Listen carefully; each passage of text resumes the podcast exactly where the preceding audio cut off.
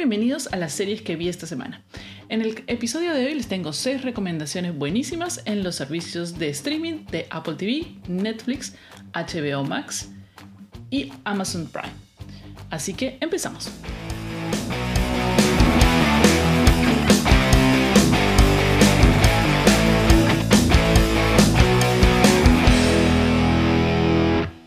Está dirigida mi primera recomendación es una serie que se encuentra en Apple TV Plus, se llama Severance y está dirigida por Ben Stiller y protagonizada por Adam Scott y Patricia Arquette.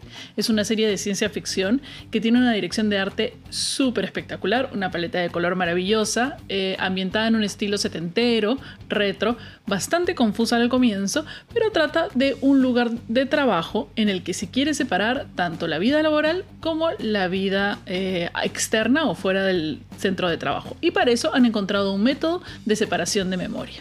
Es ahí cuando los personajes empiezan a entrar en conflicto con eh, su yo de afuera y su yo laboral. Es muy divertida, está muy interesante, recién van dos capítulos en este momento, así que pueden empezar a verla en Apple TV Plus. Mi siguiente recomendación también se encuentra en Apple TV Plus y se llama Suspicion. En ella actúan Uma Thurman, Kumal Nayar y Noah Emmerich, entre otros actores. Todo empieza cuando cuatro personas disfrazadas de la familia en real secuestran a la hija de una candidata a embajadora británica en Estados Unidos. El crimen sucede en Estados Unidos, pero toda la acción se realiza en Inglaterra cuando todos ellos regresan y cómo estas cuatro personas, que no sabemos si son inocentes o culpables, porque recién vamos en tres capítulos de la serie, eh, se ven involucrados en todo este complot político y un supuesto acto terrorista. Es muy entretenida, sobre todo porque no te dejan entrever si las personas o los personajes realmente están implicados en esto o simplemente son víctimas de las circunstancias de haber viajado en ese mismo momento y haber estado en el lugar de los hechos al mismo tiempo que ocurrían. Es una serie muy buena y está en Apple TV Plus. La siguiente serie que les voy a recomendar se encuentra en Netflix y se llama Venir del Frío o Coming from the Cold, que en realidad hace referencia a, em, a, Rusia comunista. En ella encontramos a una madre que viaja a España con su hija a participar de un campeonato de patinaje sobre hielo y súbitamente descubrimos que la mamá era o había sido una doble agente rusa o una espía rusa o eh, una gran asesina rusa muy conocida. Y un agente norteamericano está tratando de resolver una serie de crímenes que han sucedido en España en la cual individuos comunes súbitamente se vuelven asesinos y empiezan a matar. Posteriormente ya no tienen recuerdo de eso, por eso se cree que algún agente o doble agente está controlándonos mentalmente. Este eh, agente de Estados Unidos eh, utiliza los servicios de esta ahora madre que había escapado de, de ser una asesina rusa muy este, profesional para poder resolver este crimen. Realmente la serie no es... Eh, no tiene excelentes actuaciones, pero es una serie entretenida como para pasar el rato. No tiene... Si realmente las actuaciones son muy, muy pobres, podría decirse que, que, que, es una serie mala en líneas generales, pero es una serie entretenida como para pasar el fin de semana si es que no tienes otra cosa que ver. Mi siguiente recomendación es por si no la has visto. Acaba de estrenarse la cuarta temporada de Mrs. Maisel. Mrs. Maisel es una serie de comedia ambientada en los años 60, en el cual eh, Marian Maisel, una ama de casa, decide incursionar en el mundo del stand-up comedy de la nada, repentinamente, por algunas circunstancias muy graciosas. En esta serie tenemos como personajes a Mrs. Maisel, a su esposo, a los padres de, de Mrs. Maisel, sus suegros y otra serie de personajes que van ayudándola a encontrarse en el mundo del stand-up comedy y a asumirse como una mujer muy graciosa.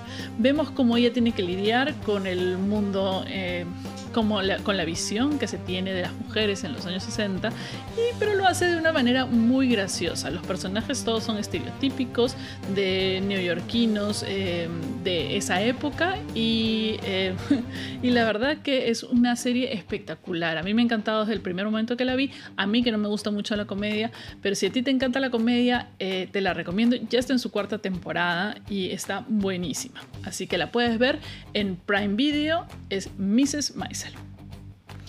La otra serie que también está en Netflix y que acaba de empezar su segunda temporada es Space Force. Es una serie que es un mate de risa, es una serie de comedia que hace burla de toda esta estructura formada en el gobierno de Trump de las fuerzas espaciales, que es decir, una, una parte del gobierno de, los militares para defendernos de ataques eh, en el espacio o extraterrestres, qué sé yo.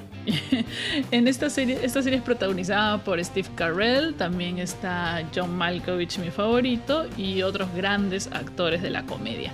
El papel de Steve, Carell es un cómico espectacular, em, así que la serie es buenísima, ya está en su segunda temporada, la primera ha sido muy graciosa y se han demorado dos años en sacar esta segunda temporada por culpa de la pandemia, obviamente, y, y la verdad que ya la empecé y déjenme decirles que está muy buena. También está Lisa Kudrow en un papel espectacular, no les voy a spoilear.